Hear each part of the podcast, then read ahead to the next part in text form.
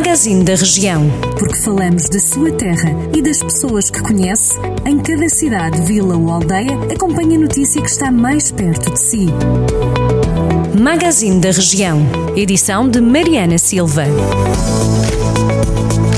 Destaque no magazine desta quarta-feira: a cidade de Lamego vai passar a ter um novo parque urbano.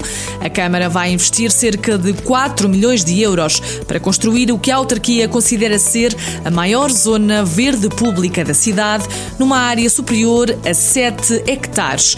A Câmara de Mortágua decidiu abdicar da percentagem que tinha direito em sede do IRS e aplicar a taxa mínima do IMI para 2021. O município do sul do distrito de Viseu aprovou a fixação da taxa municipal para os imóveis em 0,3%. Além disso, a autarquia também decidiu aplicar o IMI familiar, que propõe uma redução do imposto para as famílias com habitação própria e permanente e dependentes a seu cargo.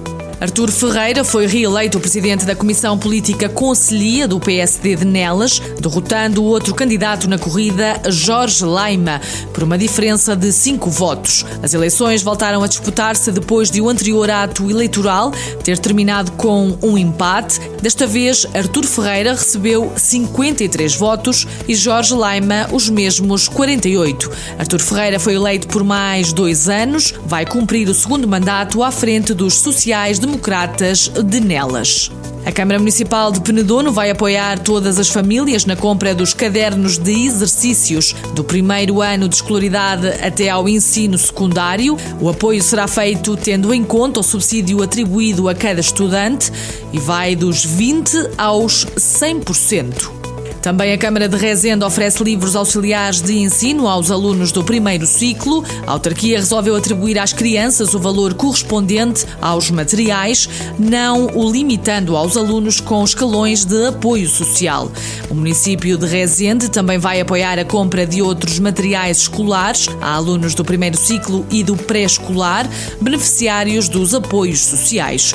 O eucalipto de Continge é mais uma vez candidato ao concurso da árvore do ano de 2021. A candidatura foi submetida pela Junta de Freguesia de Sátão. O concurso visa eleger a árvore que irá representar Portugal no concurso europeu. O eucalipto está situado perto da Estrada Nacional 229, que liga Viseu a Sátão. De acordo com a Autoridade Florestal Nacional, é considerado como árvore monumental, estando classificada como árvore de interesse público.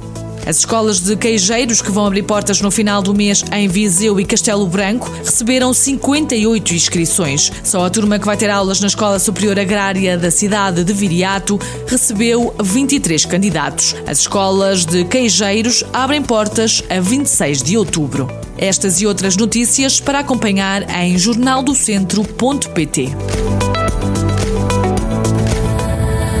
Jornal do Centro, a rádio que liga a região.